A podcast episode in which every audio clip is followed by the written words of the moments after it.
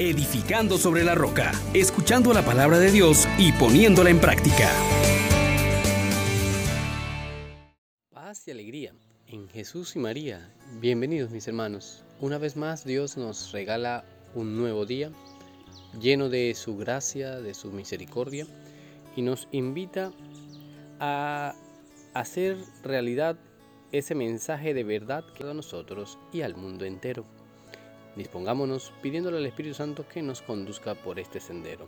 Oh gran poder de Dios, enciéndenos en tu fuego el amor, oh Espíritu, que vienes de lo alto, llénanos de Dios, oh Espíritu, óleo santo, úngenos en el amor. Comencemos a meditar la carta de San Pablo a los Colosenses, capítulo 1, de versículo 1 al 8. Pablo, apóstol de Cristo Jesús, por designio de Dios, y el hermano Timoteo, al pueblo santo que vive en Colosas, de hermanos fieles a Cristo. Les deseamos la gracia y la paz de Dios nuestro Padre. En nuestras oraciones damos gracias siempre por ustedes a Dios, Padre de nuestro Señor Jesucristo, desde que nos enteramos de su fe en Cristo Jesús y del amor que tienen a todo el pueblo santo les anima a esto la esperanza de lo que Dios les tiene reservado en los cielos, que ya conocieron cuando llegó hasta ustedes por primera vez la buena noticia, el mensaje de la verdad. Esta se sigue propagando y dando fruto en el mundo entero como ha ocurrido entre ustedes desde el día en que lo escucharon y comprendieron de verdad lo generoso que es Dios. Fue Epafra quien les enseñó nuestro querido compañero de servicio, auxiliar fiel que Cristo nos ha dado. Él ahora nos ha hecho ver el profundo amor que sentís los unos por los otros y por nosotros. Palabra de Dios. Te alabamos, Señor. Qué hermosa descripción de una comunidad cristiana.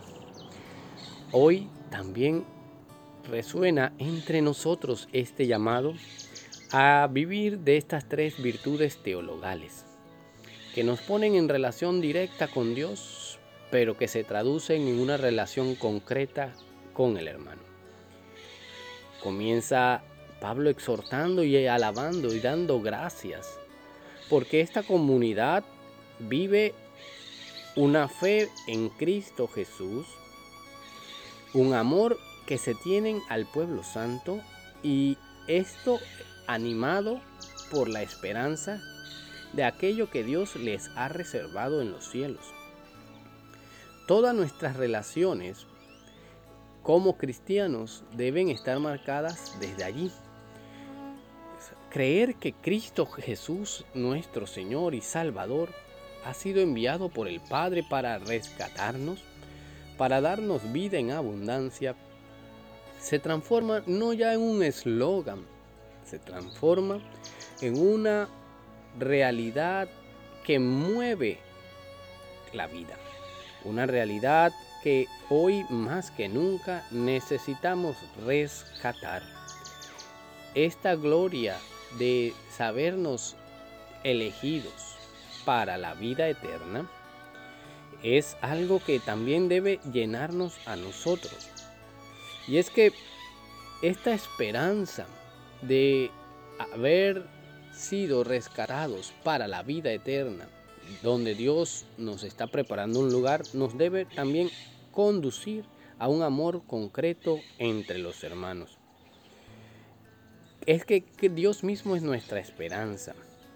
Él es el objeto de nuestro anhelo, de nuestros deseos. Y lo que debería ser motivo de gloria para el hombre es precisamente creer en Cristo. Hay tantos que se apartan de esto y que lo consideran ahora un estorbo, cuando debe ser para nosotros vivir para Él y amarnos los unos a los otros, puesto que hemos sido, como dice San León Magno, invitados a gozar de las riquezas del paraíso y que todos los regenerados les ha quedado abierto el regreso a la patria perdida, menos que ellos mismos se cierren el camino que puede ser abierto por la fe incluso de un ladrón. Hermanos, tenemos una esperanza firme. caminemos hacia ella amándonos los unos a los otros. Y como dice el Salmo, confío en tu misericordia por siempre jamás. Te daré siempre gracias porque has actuado con poder. Que sea también nosotros, para nosotros, este llamado, confiar en la misericordia del Señor, amarnos los unos a los otros, ser agradecidos con Dios y poner nuestra esperanza, nuestro anhelo en compartir la vida eterna con Él. Bendiciones para cada uno de ustedes. Les exhortamos, hermanos, por la misericordia de Dios, que pongan por obra la palabra y no se contenten solo con oírla.